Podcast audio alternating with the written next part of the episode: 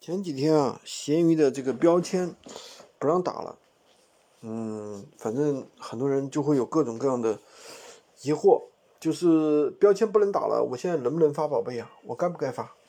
我不发，我打不成标签，我发了是不是没用？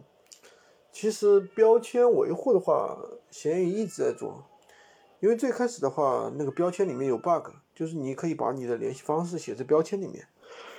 所以很多做闲鱼引流的人就利用了这个 bug 啊，做各种各样的引流，包括让他们导流到微信啊什么的。当然现在呢，它在升级，那谁也不知道它在它在干什么，对不对？嗯，说不定又是要更新什么 bug。现在呢，今天的那个又可以打标签了，又恢复了。所以说，嗯，怎么说呢？大家不要因为比如说突然哪天闲鱼什么不能做了啊，大家就担心这担心那。没有用的，因为这个东西你不你不发，别人在发呀，别人在发，别人可以发，对不对？那你不发，你发总比不发要好呀，对不对？